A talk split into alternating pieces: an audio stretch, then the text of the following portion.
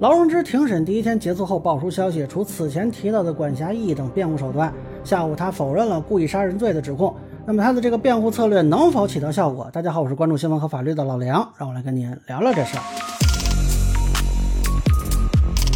二审第一天下午的庭审并没有审完啊，现在是做了休庭处理，今天上午应该会继续开庭审理。那么根据央视的报道呢，下午检辩双方啊，主要是对南昌灭门案、温州出租屋杀人案进行了举证质证。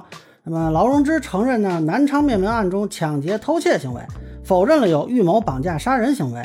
对温州出租屋内杀害二人的指控呢，劳荣枝辩称只负责与受害人商谈租房事宜，绑架杀害二人系法子英所为。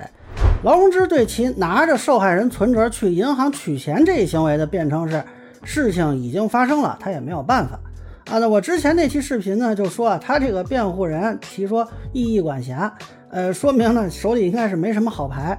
目前看跟我估计的基本一样啊，他现在采用的就是一审已经试过的一个辩护策略——翻供。那之前有小伙伴来问我啊，说既然这个法子英当年往自己身上大包大揽，而客观证据呢又比较少。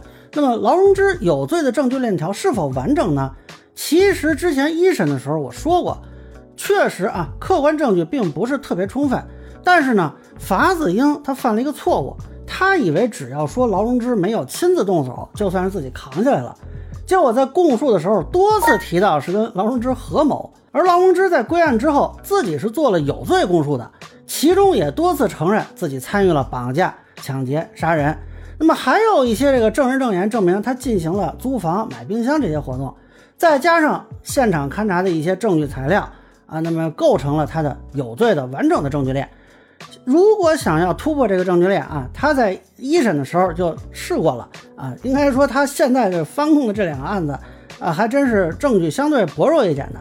那么央视报道呢提到他这次庭审的否认啊，相比他在一审的时候呢，我看了一下，基本大同小异。那比如对南昌案一审的时候，他是连抢劫的这个故意都试图否认的。剪电话线的事实也是存在的。我做过的事情我真的认。我没想到法子英带我去他家要钱变成了抢劫，我接受不了入室抢劫。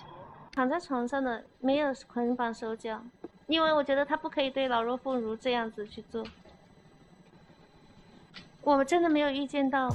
他承认让法子英剪电话线啊，但是呢，他说自己不认可入室抢劫啊，包括杀人，他也说不知情啊，也就是没有预见到。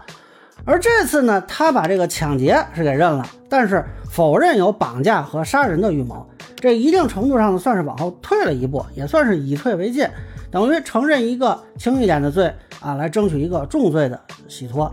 但是呢，从一审的庭审就能看出来。他在一审的翻供就被检察机关发现有漏洞，就是他声称离开出租屋的时候，这个熊某还活着。跟法子英离开南昌的时候，熊他是活着的还是死了？活着的。你是怎么知道熊活着的？我看着的，我走的时候他是活着的呀，我看到了呀。而鉴定证明熊某下午就已经死了，这个时间是对不上的。控诉最后离开现场的时间是七月二十八日晚，此时熊。仍然活着，与鉴定意见当中熊七月二十八日下午已经死亡的结论不符。而且他在制服熊某之后，还帮助绑过熊某。正面回答：熊的手脚是谁捆绑的？我稍微帮他绑了脚，其他的都是法子英加固的。那么，如果他已经知道了熊某被法子英杀死，他还跟着去熊某家找对方老婆孩子要钱啊？这个说没有预见到要杀死两名被害人，这个就有矛盾了。那么他现在呢，虽然是再次翻供啊，但是现场勘查和他此前在公安机关做的这个供述是可以相互论证的，所以我认为这个翻供没有什么说服力啊。至于温州案，他这次翻供和一审翻供基本一致，但是这也是当时就被公诉人用他自己的供述给打脸了。通知一九年十二月六日供述，当时我在温州 KTV 上班，赚钱不多，快没钱了。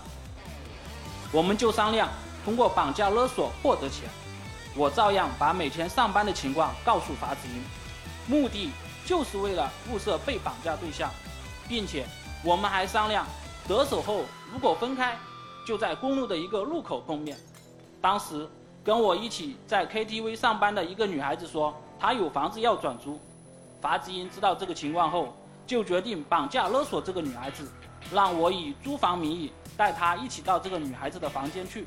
一九年十二月九日，二零年一月二十二日供述与此次供述基本一致。审判长，本组证据出示完毕。被告人劳荣枝对证据是否有异议？我只说，呃，我确实是很想租房子。也就是说，这无非就是把一审的戏码啊又来了一遍啊。说起来呢，这还是法院给了很大的辩护空间的啊，让他和他的辩护人充分发挥啊。但是目前呢，没有看到新的证据啊，我估计也不太可能有新的证据。那么就单纯说是不认账啊，这个没有什么特别大的证明力啊。所以综合看来，辩护人无非就是在劳荣枝翻供的基础上强调一下翻供之后的内容，让案件存在疑点。但是如果不能证实这个翻供的内容属实，那么这个存疑的辩护也就很难成立。那么央视报道也提到，这个检方认为，从法子英、劳荣枝的供述以及证人证言都能证明劳荣枝系南昌灭门案、温州出租屋杀人案的共犯。劳荣枝之前的供述与今天当庭的供述相互矛盾。